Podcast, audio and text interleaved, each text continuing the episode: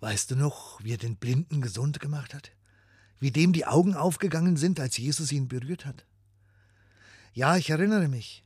Aber am besten fand ich das mit dem Gelähmten, den seine Freunde durchs Dach herunterließen, genau Jesus vor die Füße. Und dann heilt er ihn gar nicht, sondern sagt erst mal, deine Sünden sind dir vergeben. Kein Wunder, dass sich die Priester da aufregen, ist ja schließlich ihre Aufgabe.